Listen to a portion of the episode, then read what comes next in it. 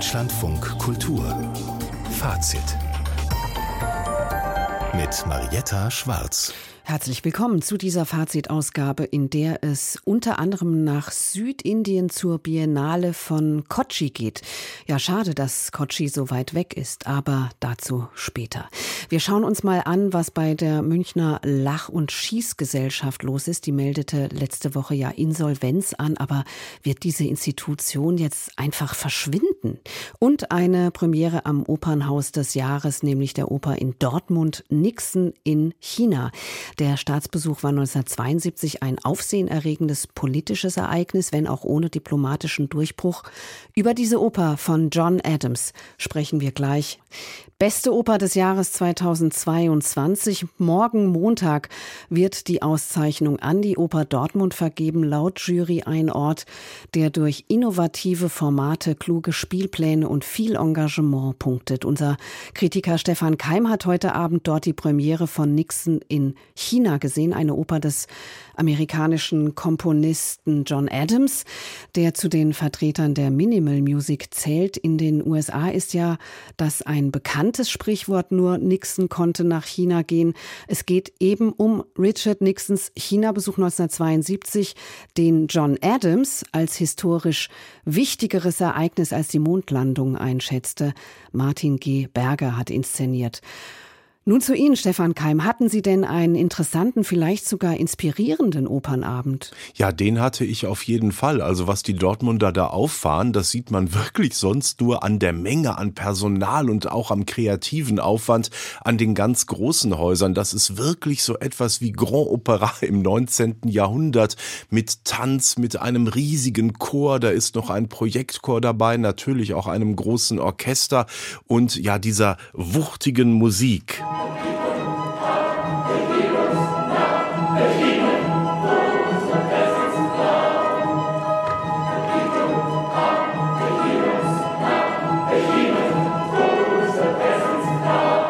Und Sie hören schon an diesem kleinen Ausschnitt vom Chor vom Anfang, wie haargenau da die Sängerinnen und Sänger und das Orchester aufeinander hören und miteinander musizieren muss. Und das ist vor allen Dingen im zweiten Teil des Abends auch hervorragend gelungen. Ja, und das ist ja auch die besondere Herausforderung, wenn es um Minimal Music geht. Wie verhält sich denn die Musik von John Adams zum Inhalt, zu dieser Geschichte um diesen Staatsbesuch von Richard Nixon? Ja, sie erschafft natürlich erst einmal eine große Künstlichkeit. Und das Libretto dieser Oper hat sich ja auch eigentlich sehr zurückgehalten. Vor allen Dingen im ersten Teil weiß man ja gar nicht so richtig, wohin das geht. Das ist so eine Ansammlung von Ereignissen, Fakten, die alle irgendwie mit diesem Staatsbesuch zu tun haben, der ja diplomatisch eigentlich auch gar keine besonderen Ergebnisse ergeben hat, außer dass man sich halt mal getroffen hat und in Kontakt miteinander gekommen ist. Und das hat der Regisseur Martin Geberger zum Anlass genommen, dass wir das auch heute gar nicht mehr so präsent haben, daraus so ein Riesenpanorama des 20. bis ins 21. Jahrhunderts hineinzumachen. Im ersten Teil ist es ja fast schon so eine Musical-Opulenz, also auch das China von Mao Zedong kommt da mit glitzernden, opulenten Kostümen heran, als ob das ein amerikanisches Musical wäre, das eben nur gerade in Peking spielt. Und welches Verhältnis nimmt John Adams zu diesem, zu diesem Stoff ein? Also John Adams hat ja ein zu Nixon selber ein sehr zwiespältiges Verhältnis gehabt. Auf der einen Seite natürlich ein konservativer Knochen, auch seine Rolle mit Vietnam und so weiter. Das hat er sehr kritisch gesehen, aber dass er diesen Punkt gemacht hat, dass er auf China zugegangen ist, das hat John Adams, wie Sie gerade schon erwähnt haben, sehr positiv gefunden. Es ist jetzt so, dass Martin Geberger in diesem Stück steckt so unfassbar viel drin. Das ist ja wie so auch die Philipp Glass Opern. Das ist ja mhm. sehr offen. Da kann man unglaublich viel hineindenken, hineinfantasieren. Das hat Martin G. Berger auch verhältnismäßig hemmungslos getan. Er hat sich auf eine weibliche Sichtweise spezialisiert. Also besonders im zweiten Teil, wenn das laut Libretto der Staatsbesuch das Damenprogramm ist und dort Theaterstücke aufgesucht werden, dann verschmelzen die Grenzen. Dann sind also die Frau von Nixon, die Präsidentengattin und auch die Frau von Mao Zedong plötzlich in wilde Geschichten Geschichten um Vergewaltigung, um Selbstbefreiung, um Kastration und um Kriege verstrickt. Und da erhebt dann auch die Frau von Mao Zedong in einer, glaube ich, der bekanntesten Arien der Oper die Stimme.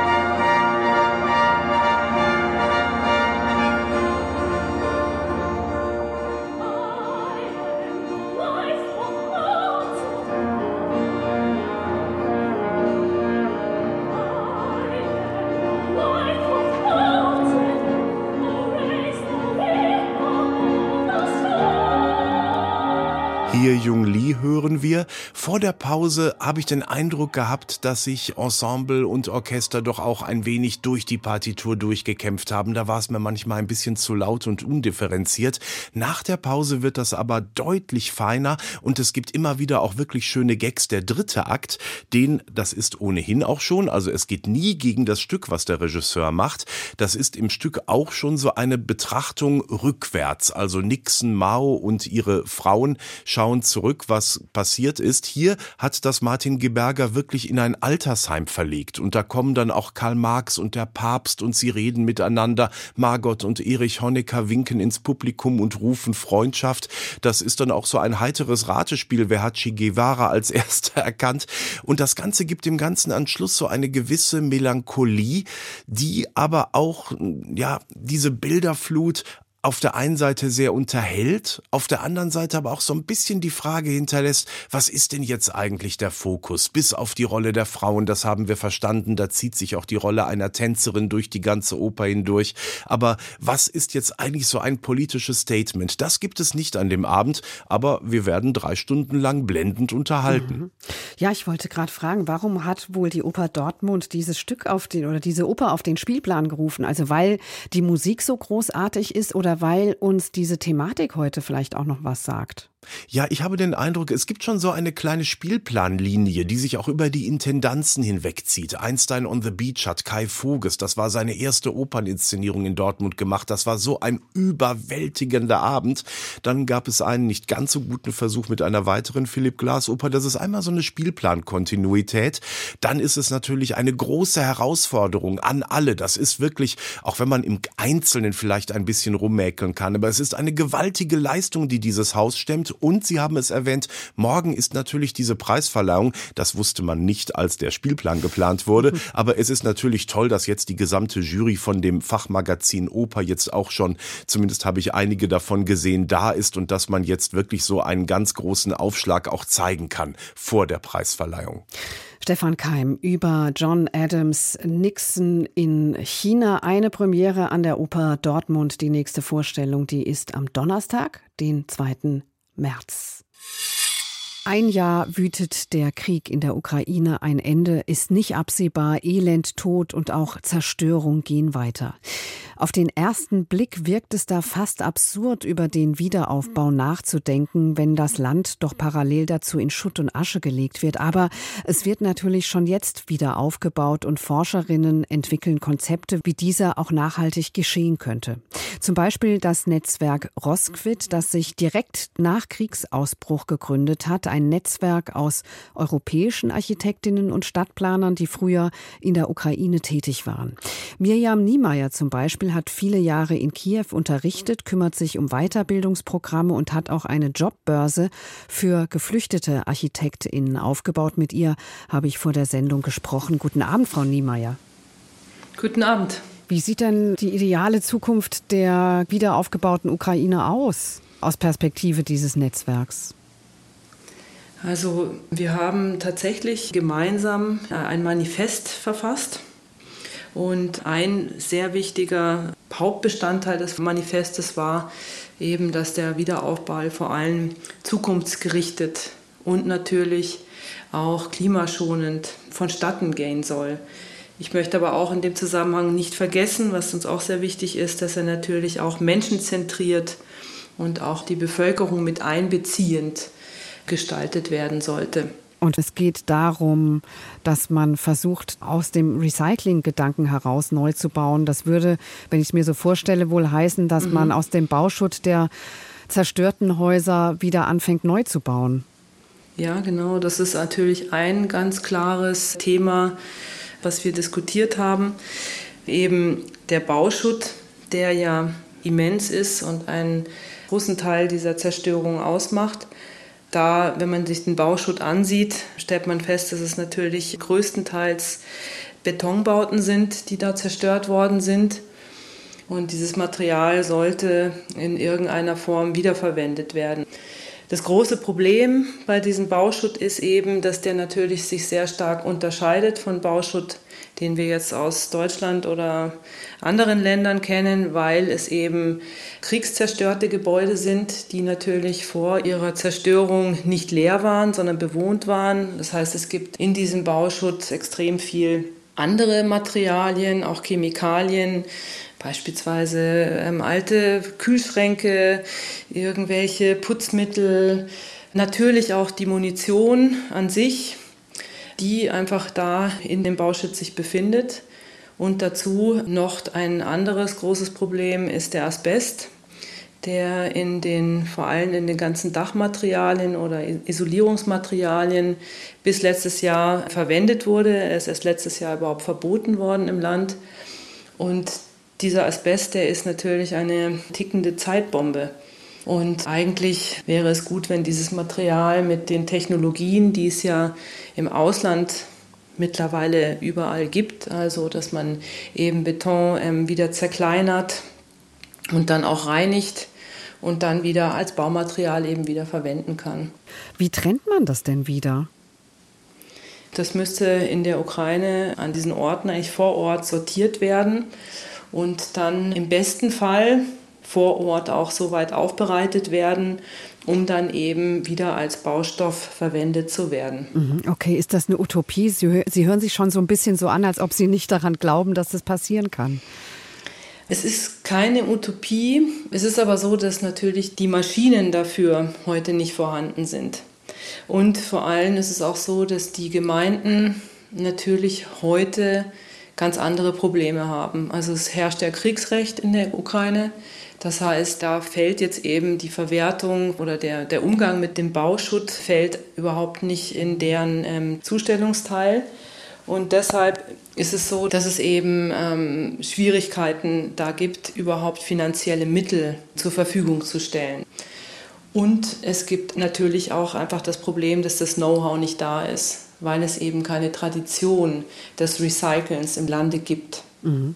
Das heißt, Sie haben da ein Manifest formuliert mit vielen Dutzenden Architekten und Planerinnen aus dem Ausland und auch aus der Ukraine. Aber wenn ich Ihnen so zuhöre, habe ich das Gefühl, das kann gar nicht so richtig realisiert werden. Wir denken, dass es nötig ist, Pionierprojekte zu machen, also Pilotprojekte zu machen. Das könnten auch kleinere Projekte sein, bei denen eben sichtbar gemacht wird, wie sowas funktioniert, weil eben die Baubranche heute auf solche, sagen wir, innovative Ansätze einfach nicht ausgerichtet ist. Und dafür denken wir, wäre es eben wichtig, wenn internationales Know-how ins Land einfließen würde und man eben vielleicht mal mit kleinen Projekten startet, um sichtbar zu machen, aha, das ist möglich, das ist denkbar, das ist eigentlich ein, ein gangbarer Weg. Jetzt äh, wissen wir zum Beispiel aus Deutschland auch, dass solche nachhaltigen, innovativen Projekte nicht allzu einfach zu realisieren sind. Selbst hier Zudem mhm. ist die Ukraine ja auch ein korruptes Land. Äh, ich habe jetzt mhm. gerade noch mal nachgeguckt auf Platz 116 der Liste von Transparency International. Und man könnte sich ja auch vorstellen, dass die Korruption am Ende eines Krieges nicht gerade geringer wird. Da werden wahrscheinlich Privatunternehmer kommen und Neubau in großem Maßstab planen und nicht kleinteilig, oder? Ja, das könnte man sicher so annehmen und die Korruption ist ein großes Thema. Das war auch ein großes Thema während meiner Lehrtätigkeit im Lande. Und gerade aus dieser Perspektive heraus ist es eben wichtig, die Bevölkerung mit einzubeziehen, weil die hat das Potenzial oder auch die Möglichkeiten, Dinge zu verändern. Es gibt im Land viele, viele Bottom-up-Initiativen von jungen Architekten, die auch jetzt schon eben Projekte versuchen zu realisieren.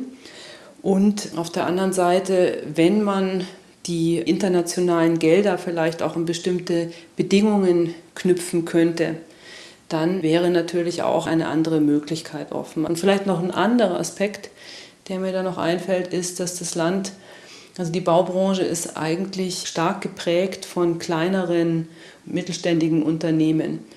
Und das ist grundsätzlich eigentlich eine sehr gute Voraussetzung, ja, um neue Technologien auch ins Land zu bringen. Nämlich das äh, Thema mit dem Stroh oder dem Getreide. Also man weiß ja, dass die Ukraine einer der größten Getreidelieferanten sind weltweit. Und in dem Zusammenhang gibt es tatsächlich auch ähm, eine Riesenmenge von Abfällen, Strohabfällen, die jedes Jahr anfallen, die meistens verbrannt werden. Und Stroh ist ja auch ein nachwachsender Rohstoff, der auch CO2 speichert. Und hier wäre eigentlich auch ein, ein Riesenpotenzial da, Bauprojekte oder Bauprodukte auch weiterzuentwickeln, um das auch in einem großen Maßstab dann auch für Gebäude einzusetzen. Also viel Potenzial und man darf gespannt sein, was daraus wird. Frau Niemeyer, was, komm noch mal kurz auf diesen Bauschutt zurück. Was passiert mhm. denn mit dem eigentlich, wenn er nicht recycelt wird? Dieser kontaminierte Schutt.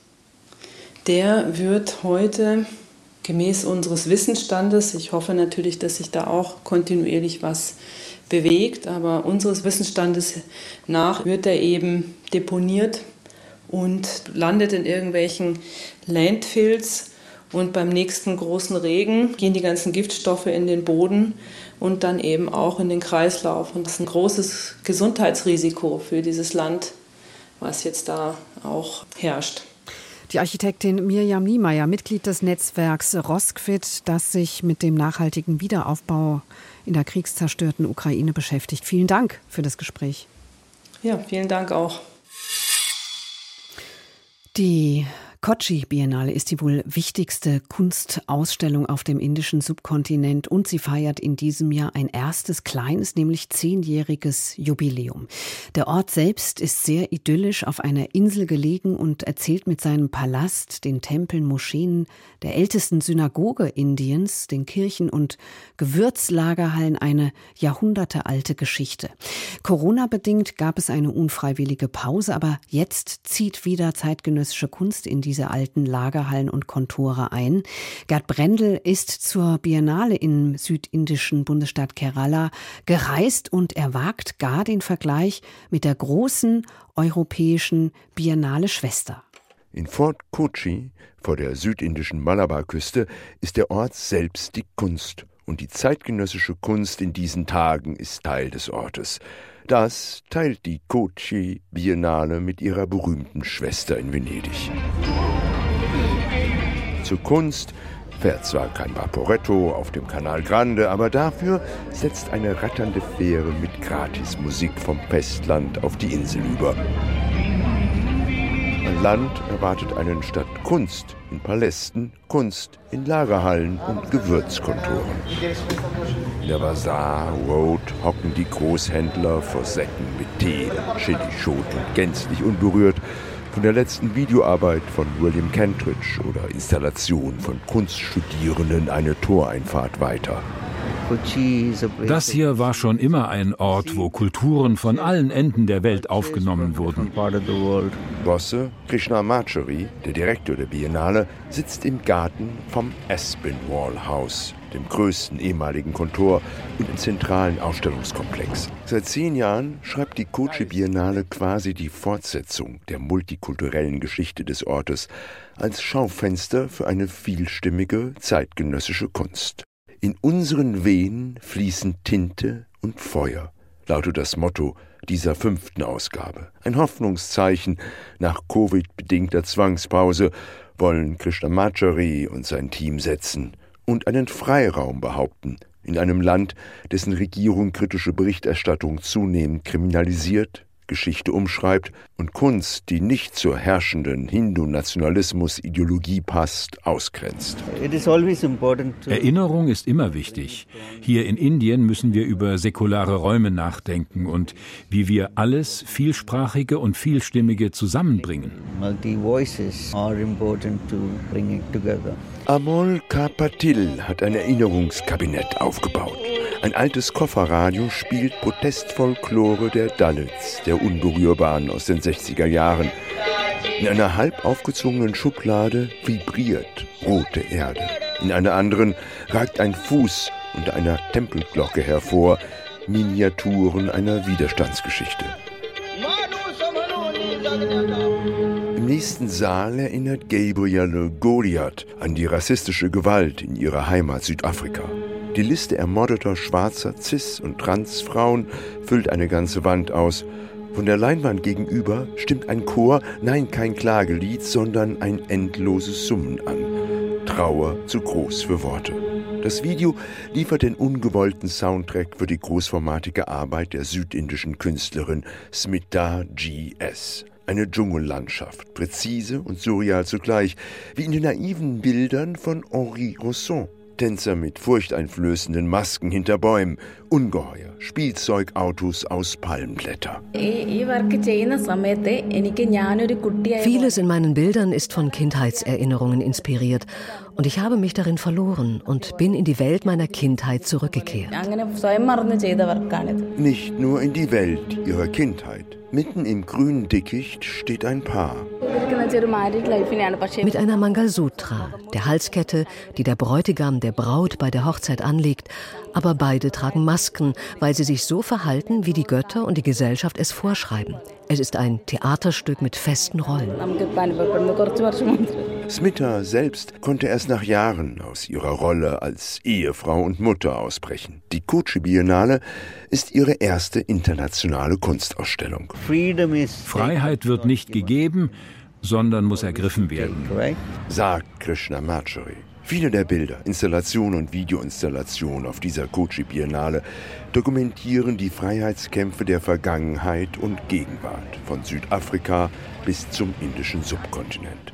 Von William Kentridges Film Oh to Believe in Another World, in dem Tänzer mit den Masken russischer Revolutionshelden zu Schostakowitsch in surrealer Architektur tanzen, bis zu den Albtraum-Dschungellandschaften von Smita. Draußen auf der Bazaar Road beginnt die kurze Dämmerung der Truppen. Die Kunst in den Ausstellungshallen mag düster sein. Hier taucht die Abendsonne alles in warmes Licht. Dass daraus nicht eine Postkartenidylle wird, dafür steht die Kochi Biennale in diesem Jahr. Freiheit muss ergriffen werden. Selbst die Freiheit zur Muße auf der Bazaar Road mit Feierabend-Chai. Gerd Brendel unterwegs im indischen Bundesstaat Kerala auf der Biennale in Kochi.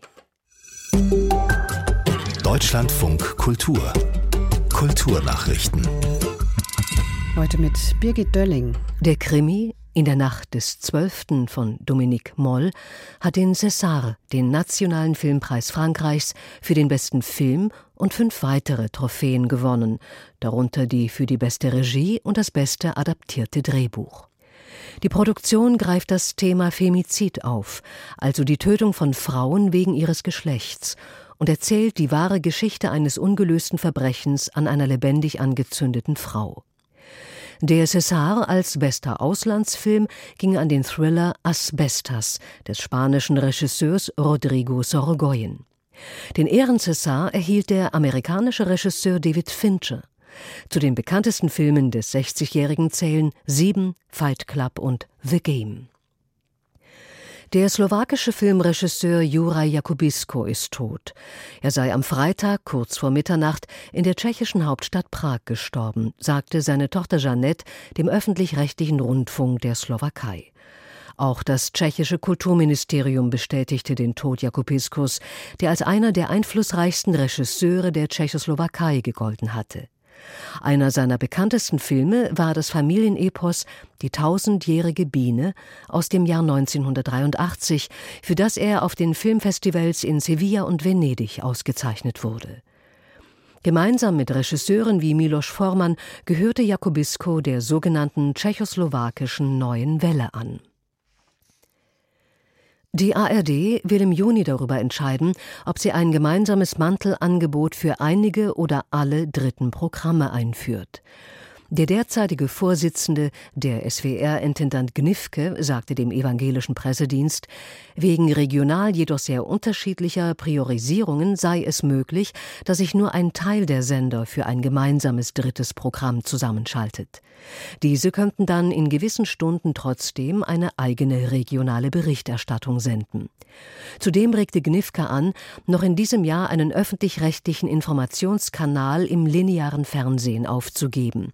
Er sprach sich im Portal The Pioneer für eine Umwandlung in ein rein digitales Internetangebot aus. Um welchen Kanal es sich konkret handele, werde man in den nächsten Monaten entscheiden. Kurz nach seinem 90. Geburtstag ist der Maler Guido Zingerl gestorben. Sein Leben lang hatte er mit seiner Kunst gegen Ungerechtigkeit und Faschismus gekämpft. Zingerls Antifaschismus beruhte auf seinen traumatischen Erlebnissen in seiner Jugend während des Nationalsozialismus. 1968 gehörte Zingerl zu den Gründern der DKP und war Teil des Parteivorstandes. Nach einigen Jahren trat er allerdings aus der Partei aus, weil er deren Entwicklung nicht mehr mittragen wollte. Zingerls Arbeiten auf Papier sind meist rein schwarz-weiß. Die Acrylgemälde malte er auf Holzplatten. Es waren die Kulturnachrichten mit Birgit Dölling. Die Münchner Lach- und Schießgesellschaft, mitbegründet von Dieter Hildebrand, ist eine Legende mit inzwischen fast 70-jähriger Tradition. Aber es könnte ihr ein jähes Ende drohen, denn vergangene Woche hat sie Insolvenz angemeldet. Und das, so sagen Kenner der Münchner Kabarettszene, nicht etwa wegen Corona und Zuschauerschwund, sondern wegen Zank und chronischen Missmanagements der Gesellschafter. Frage an unseren Bayern-Korrespondenten Michael Watzke. Was ist denn da genau los bei der Lach und Schieß? Geht es um einzelne Personen? Naja, es geht um ein Triumvirat, um ein Dreigestirn aus Gesellschaftern, die im Jahr 2021, also mitten in der Corona-Pandemie, die Lach- und Schießgesellschaft übernommen haben. Damals leitete Till Hoffmann, ein in München sehr bekannter Kabarettveranstalter, die Lach und Schieß. Dann aber übernahmen Bruno Jonas, den kennt man, mhm. der Kabarettist. Äh, außerdem Stefan Hanitsch, das ist der Sohn von Dieter Hanitsch, der wiederum war ein sehr guter Freund von Dieter Hildebrand.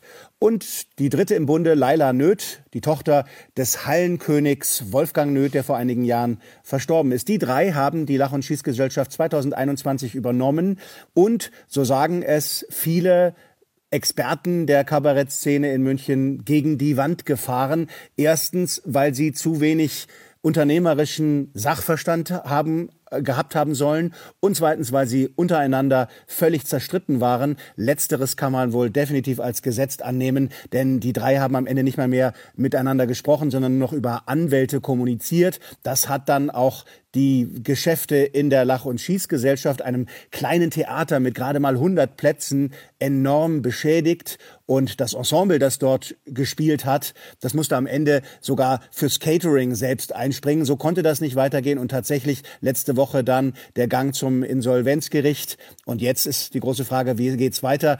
aber mit diesem Team, mit diesem Dreigestirn mit Sicherheit nicht mehr. Mhm, das heißt, die haben das innerhalb kürzester Zeit runtergewirtschaftet, kann man so sagen. So klingt es. Innerhalb von zwei Jahren, ja?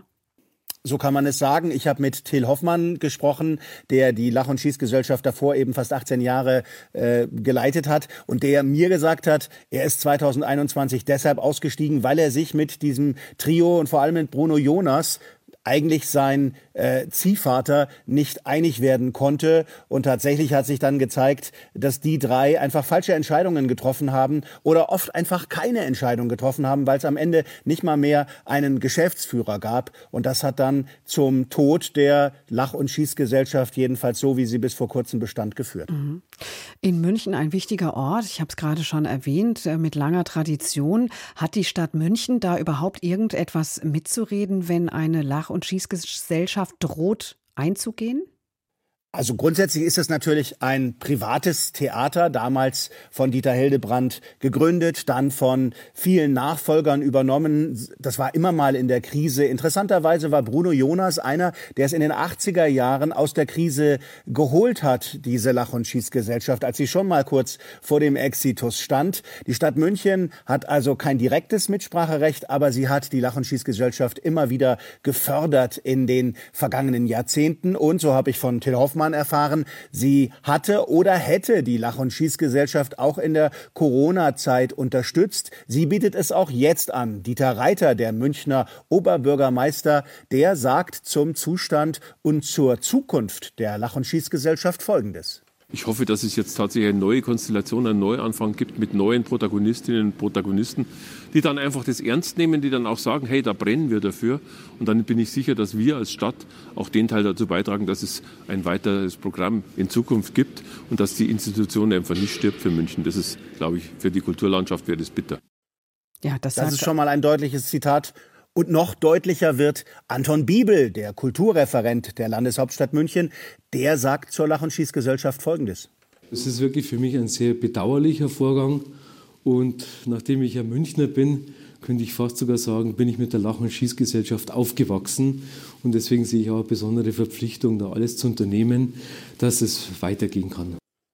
Ja, da fragt also sich von jetzt besonderer Michael, Verpflichtung Watzke, ja, wie es weitergeht. ne, Sie haben es eben schon angedeutet. Wie geht es weiter? Kann es überhaupt weitergehen? Gibt es eine Zukunft?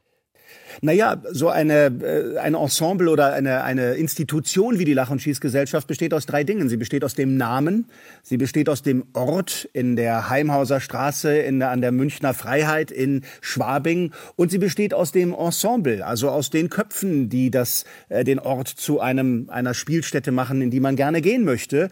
Diese drei Dinge, die können auch weiter bestehen. Also der Name, der ist ja noch da. Alle kümmern sich um die Lach- und Schieß und wollen, dass es weitergeht. Der Ort ist weiterhin da. Da passen zwar nur 100 Leute rein, aber es ist ein Ort, den Kabarettmenschen in München kennen und gern besuchen. Und das Ensemble, es besteht aktuell aus Sebastian Fritz, Christel Sittenauer und Frank Lötgen. Die treten auf. Die haben zuletzt vor äh, ausverkauftem Haus aufgetreten. Und wenn Künstler dort weiterhin auftreten, große Künstler, auch vielleicht ein Bruno Jonas, der übrigens in den letzten Jahren in der Lach- und Schießgesellschaft selbst nicht aufgetreten ist, dann kann es weitergehen. Warum nicht? Allerdings muss dann eben das jetzige Ensemble beziehungsweise das jetzige Triumvirat aus Gesellschaftern abtreten, muss die Bühne freimachen. Es gibt Interessenten, die weitermachen könnten oder wollten. Till Hoffmann beispielsweise hat mir gesagt, er hätte Interesse. Es gibt auch andere, wie beispielsweise den äh, Gründer des Fokus äh, und FDP-Politiker äh, Helmut Markwort. Der ist allerdings schon fast 90. Der wäre dann vielleicht nicht gerade ein Zeichen für Zukunft. Aber man sieht daran, es gibt Interessenten und äh, deswegen glaube ich, sind die Chancen für die Lach- und Schießgesellschaft in München durchaus da.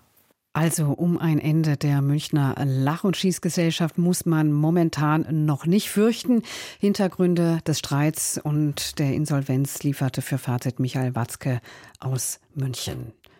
Der Maler Johann Heinrich Füßli ist mit Gemälden in die Kunstgeschichte eingegangen, in denen Ängste und Schrecken im Zeitalter der Aufklärung thematisiert werden. Seine Zeichnungen hingegen, die sind nicht so bekannt. Vor allem Darstellungen von Frauen. Damals eigneten die sich nicht so richtig für öffentliche Ausstellungen. Jetzt wird das vom Kunsthaus Zürich nachgeholt. Füßli, Mode, Fetisch, Fantasie heißt diese Ausstellung über Füßlis erotische Obsessionen, gesehen für Fazit von Christian Gampert. Die Frauen sitzen im Schaufenster oder in der Theaterloge, zum Teil mit entblößten Brüsten. Sie geben sich selbstbewusst den Blicken der anderen preis. Und die anderen, das sind natürlich Männer. Oder sie werden stehend von hinten gezeigt, oft mit weit gespreizten Armen, aber eben auch mit hochgelupftem oder durchsichtigem Kleid, also mit freizügig dargebotenem Hintern. Es sind ganz offensichtlich Kurtisanen des späten 18. Jahrhunderts, die Johann Heinrich Füßli in seinen Zeichnungen darstellte. Dominante Frauen. Zum Teil wird auch seine Ehefrau Sophia Rawlins gezeigt, ein immer verfügbares Modell. Auffällig ist jedenfalls, dass Füßli hier ungeniert seine erotischen Obsessionen auslebt und dass diese Zeichnungen anders sind als die Ölgemälde, für die der sogenannte wilde Schweizer meist mythologische oder literarische Motive wählte. Füßlis grau oder braun lavierte Graphit- und Federzeichnungen zeigen die Essenz eines Motivs. Und das sind hier üppige, in Frisur und modischen Accessoires, Rüschen, Dekolletés und enger Taille verführerisch aufgemachte Frauen seiner Gegenwart. Pin-ups der englischen Oberschicht. Das ist das Gegenprogramm zu Füßlis romantisch dramatisierenden Gemälden, wo die Frau nicht immer, aber oft das Opfer ist. Im Nachtmar kniet ein affenähnlicher Teufelsmensch über der elegisch hingegossenen Frau im Nachthemd. In einer Zeichnung von 1809 dagegen machen sich drei nackte Frauen, sind es Hexen, an einem passiv daliegenden Mann zu schaffen. Die kleinformatigen Zeichnungen waren also sicher nicht für das große Publikum gedacht, sagt Kurator Jonas Bayer. Wir können davon ausgehen, dass sie selten der Öffentlichkeit, wenn überhaupt, gezeigt wurden. Eher gehen wir davon aus, dass die besonders drastisch ausfallenden erotischen Zeichnungen in einem kleinen Kreis von kultivierten Männern herumgereicht wurden. Füßli hatte schon als junger Mann während seiner theologischen Ausbildung in Zwinglis Zürich in seinen Zeichnungen die traditionellen Geschlechterrollen umgedreht. Ein vertrottelter Gatte kauert unter dem Fuß der aufgeplusterten Ehefrau, eine Prostituierte angelt einen Kunden. In einer offiziell männlich und religiös geprägten Welt spürt Füßli schon da die Macht der Frau, der er sich später in London, zumindest in seinen zeichnerischen Arbeiten gern unterwirft. Die Zürcher Ausstellung zeigt das sehr eindrücklich, ohne die psychoanalytische Interpretation überzustrapazieren. Allerdings ist kaum zu übersehen, dass Füßli fasziniert ist von spitzen Fingern, spitzen Schuhen und exzentrisch sich aufwölbenden Turmfrisuren. Ihnen widmet er auch zeichnerisch viel mehr Arbeit und Detailreichtum als etwa den Gesichtern. Vor allem die bizarren Frauenfrisuren scheinen für ihn Fetischcharakter zu haben. Es gibt sie als kunstvoll hochgebaute, gesteckte, geflochtene, mit Federn, Nadeln oder Stoffen wie ein eigenes Wesen veredelte modische Attrappe. Es gibt sie als Helm, es gibt sie als fallisch hängenden Zopf.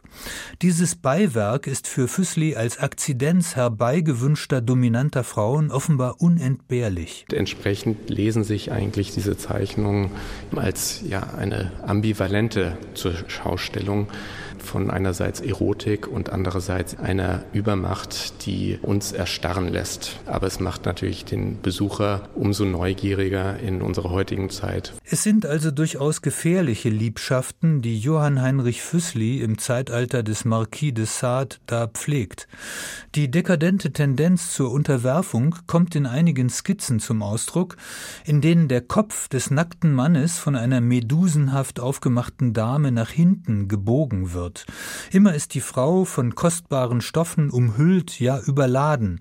Die männliche Figur bleibt antikisch reduziert. In seinen Gemälden schildert Füßli die Ängste der bürgerlichen Gesellschaft. In den Zeichnungen zeigt er seine eigenen Absonderlichkeiten. Höchste Erregung verschafft ihm offenbar eine Turmfrisur. Die Erotik der Haare. Christian Gampert über die Zeichnungen des Künstlers Johann Heinrich Füßli zu sehen in der Kunsthalle Zürich. Und Sie hören Fazit Günther von Lojewski war Intendant beim Senderfreies Berlin, als wirklich wichtige Entscheidungen zu treffen waren. Die Mauer war gerade gefallen, zwei Staaten sollten zusammenwachsen. Seine Karriere begann er bei der Frankfurter Allgemeinen Zeitung, wechselte dann zum ZDF und wurde in den 1970er Jahren Reportchef beim Bayerischen Rundfunk. Lange ist das alles her. Jetzt ist Günther von Lojewski, der übrigens nicht mit Wolf von Lojewski verwandt ist, im Alter von 87 Jahren gestorben. Aus Berlin Silvia Tieks. Sein schönster Moment als Intendant des Senders Freies Berlin, das war für den gebürtigen Berliner Günther von Lojewski nicht die hohe Einschaltquote oder die Geburt eines neuen Programms. Es war ein historisches Erlebnis. Der Tag, an dem die Mauer fiel. Und äh, das wird einem Journalisten in meiner Generation vielleicht ein-, zweimal präsentiert und der liebe Gott hat es gut mit mir gemeint. Ich war zu dem Zeitpunkt Intendant in Berlin und wir haben dazu die Bilder geliefert rund um die Welt und das ist doch etwas, was ich nicht wiederholen kann. Das war ja ein historischer Augenblick, ein ganz großer in der Geschichte. Günter von Lojewski, 1997 im Interview mit der Abendschau. Im Spätsommer hatte er entschieden, aus gesundheitlichen Gründen aufzuhören. Da hatte er schon acht Jahre im Amt hinter sich, rückblickend länger als viele gedacht haben mögen. Denn Liebe auf den ersten Blick war es nicht zwischen den Mitarbeitern des SFB und ihm, als er 1989 vom Rundfunkrat überraschend ins Amt gewählt wurde. Günter von Lojewski hatte zuvor zehn Jahre lang die Fernsehsendung Report München geleitet und moderiert. Sein Ruf erzkonservativ. Das kam in Berlin erstmal nicht gut an. Vier Jahre später aber wählte ihn der Rundfunkrat für eine zweite Amtsperiode. In dieser Zeit entwickelte er sein heftig umstrittenes Konzept, den SFB nach dem Mauerfall zu einer größeren ARD-Anstalt umzubauen. Neben Berlin und Brandenburg wollte von Lojewski auch Sachsen-Anhalt und Mecklenburg-Vorpommern dazunehmen. Am Ende gingen die Fühler nur noch in Richtung Potsdam, zum Ostdeutschen Rundfunk Brandenburg. Was Günter von Lojewski seinerzeit ernst und entschlossen so kommentierte. Entscheidend ist, dass hier zwei Intendanten deutlich gemacht haben, und zwar vor der Politik, dass es zwischen Berlin und Brandenburg Gemeinsamkeiten gibt, dass wir nicht nur einander mit Misstrauen permanent begegnen, sondern dass wir vertrauensvoll in eine Zukunft gehen, die gemeinsam sein muss. So kam es auch, aber der Zusammenschluss von SFB und ORB zum RBB, wie wir ihn heute kennen, der kam erst 2003, lange nach von Lojewskis Amtszeit. Auf den Weg gebracht hatte er bis dahin gemeinsame Radioprogramme zwischen SFB und ORB. Radio B2 und Fritz wurden zusammengelegt 1995 wurde das Inforadio gegründet. Guten Morgen, verehrte Zuhörerinnen und Zuhörer in Berlin und Brandenburg. Willkommen bei Inforadio, dem neuen Gemeinschaftsprogramm von ORB und SFB. Nach seinen Intendantenjahren war Günter von Lojewski Honorarprofessor an der FU Berlin und machte sich einen Namen als Experte für Rundfunk und Medienrecht.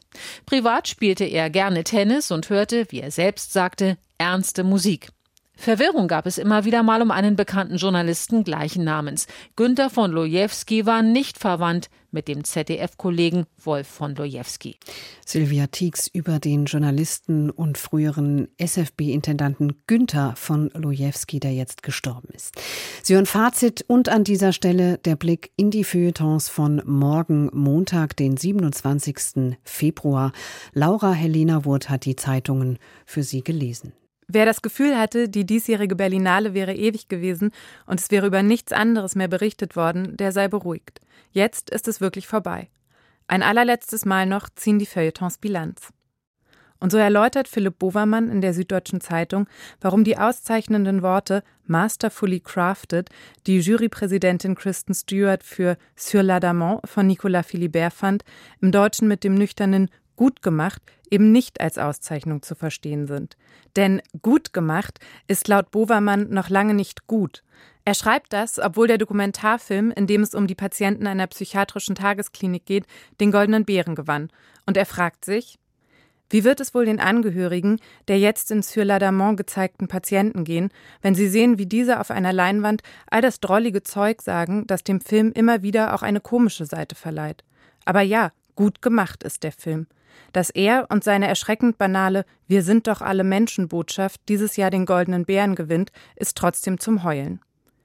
Die Tatsache, dass die Berlinale ihr laut Bovermann Minimalziel, sich als Festival der Entdeckungen aufzustellen, verfehlt hat, belegt er mit folgender Beobachtung.